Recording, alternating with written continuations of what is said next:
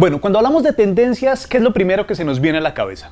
Algunos pensarán en temas de moda, que la barba, que el sombrero volvió a la moda, que el color eh, verde para verano eh, y cada cierto tiempo eh, en, los noticieros, en, las partes de moda y, y, demás están diciendo volvió a la moda tal color o tal tipo de vestuario o este verano la moda es hacer tal cosa. Pero también hay moda en lo económico y los que están trabajando en el, en el, distrito, si usted trabaja en una oficina que trabaja con temas económicos, va a encontrar que es importante conocer las tendencias eh, macroeconómicas del país, cómo están las cifras de empleo, para dónde va, está subiendo, está cayendo, qué tendencia tiene en los mercados internacionales, el precio del petróleo, el dólar, va subiendo, va bajando. Y es importante conocer las tendencias porque en últimas nos permite anticiparnos, tratar de adelantarnos en las decisiones a algo que va a pasar en el futuro. Entonces, ¿qué son las tendencias? Las tendencias en últimas son un conjunto de características, un conjunto mm, de manifestaciones que nos están revelando cómo se va a comportar en el futuro un objeto de estudio. En la moda, en la economía, en el empleo o en la tecnología. Y eh, resultan muy importantes porque, como les decía, lo que estamos buscando es cómo tomar decisiones antes de las que las cosas ocurran, cómo adelantarnos y no simplemente ser eh, reactivos ante situaciones que se van a presentar.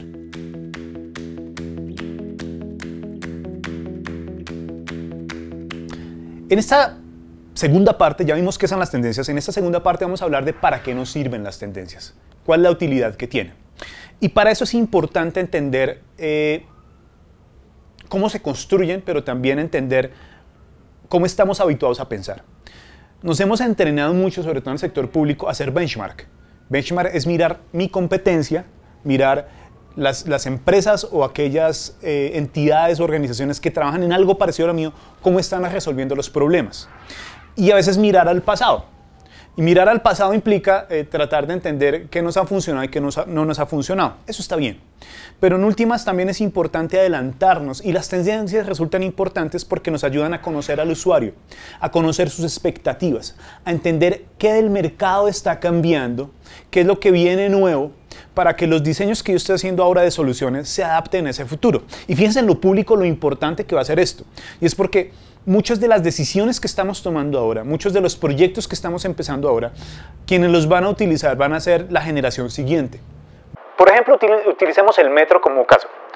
Actualmente estamos hablando de, hay unos diseños, se va a empezar la construcción del metro, pero cuando salga el primer vagón del metro van a haber pasado ya unos años. Entonces, en los diseños actuales deberíamos estar pensando hacia el futuro. ¿Cómo va a ser la ciudad del futuro, la movilidad en el futuro, el trabajo en el futuro? ¿Cómo se va a pagar el, el, tiquete en el futuro? Para que los diseños cuando salgan a la realidad hacia el futuro estén aterrizados y no estén desactualizados. Para entender mejor las tendencias es importante comprender estos tres elementos que les quiero mostrar en esta gráfica. El primero de ellos son las necesidades básicas.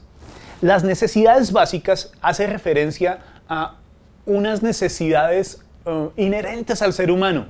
Son necesidades casi primitivas, digamos, porque no cambian en el tiempo. Es decir, los seres humanos necesitamos alimentarnos. Eso fue así miles de años atrás, es así, hoy es así y yo creo que mañana y por un buen tiempo vamos a necesitar alimentarnos. Entonces la alimentación es una necesidad básica. Otra necesidad básica es el ocio necesitamos espacios de relajarnos, de reírnos, de distraernos. Eso fue en el pasado y ahora también sucede, necesitamos espacios para distraernos. Entonces, hay unas necesidades básicas que no cambian en el tiempo, que se mantienen estáticas, ¿sí? que son las necesidades inherentes al ser humano. Pero por otro lado tenemos también cambios tecnológicos acá, innovaciones. Innovaciones es que cambiamos de los vehículos eh, jalonados por, eh, por animales a vehículos eh, a motor y ahora entonces tenemos aviones y eh, en la medida en que van cambiando la tecnología, que van existiendo innovaciones, van surgiendo otras opciones para satisfacer necesidades. Pero a este lado también tenemos agentes del cambio. Y agentes del cambio son grandes impulsores que modifican la conducta y, em, la forma en que percibimos nuestro entorno. Entonces, esos agentes de cambio pueden ser, por ejemplo, eh, grandes cambios económicos o una crisis económica importante. Entonces, digamos, la crisis económica en Venezuela, que es algo cercano, es un agente de cambio importante porque va a afectar la forma en que percibimos nuestro entorno. Y aquí se conectan estos tres elementos. Entonces, en la intersección donde están las necesidades básicas con los agentes de cambio y con las innovaciones, aquí en la mitad tenemos las expectativas.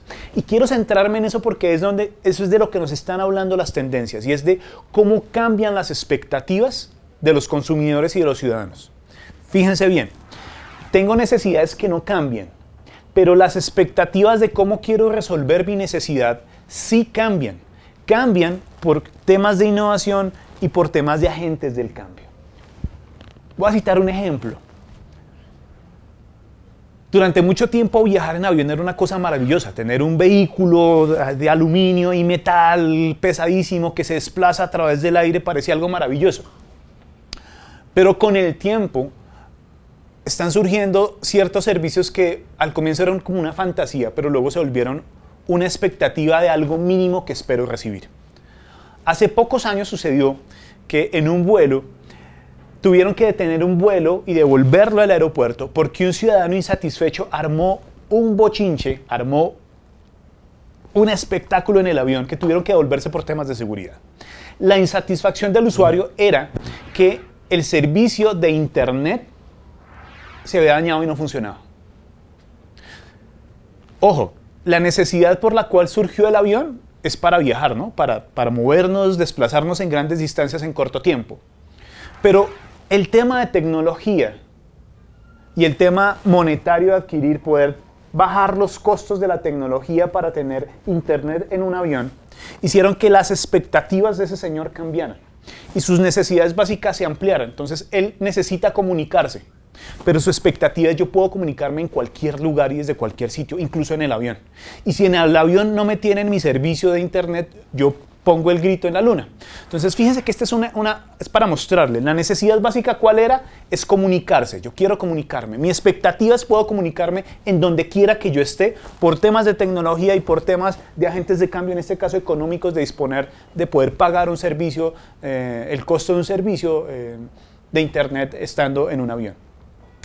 Esto aplica para todo tipo de situaciones, en lo público también. Tenemos ciudadanos que actualmente tienen unas expectativas de servicio muy altas.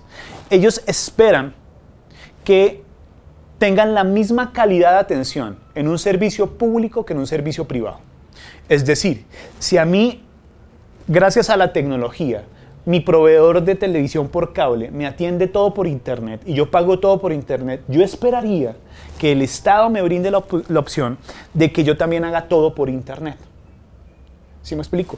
Y en lo económico están pasando cosas similares. En el caso de Colombia, en Latinoamérica, pero en especial en Colombia, es que tenemos eh, expectativas de satisfacer nuestra capacidad de compra como si viviéramos en Europa o en Estados Unidos, aunque nuestros ingresos son bajos. Entonces, fíjense, tenemos expectativas de servicios de calidad muy alta, así nuestros ingresos sean bajos. Y eso, querámoslo o no, afecta la forma en que nos relacionamos entre la administración pública y los ciudadanos.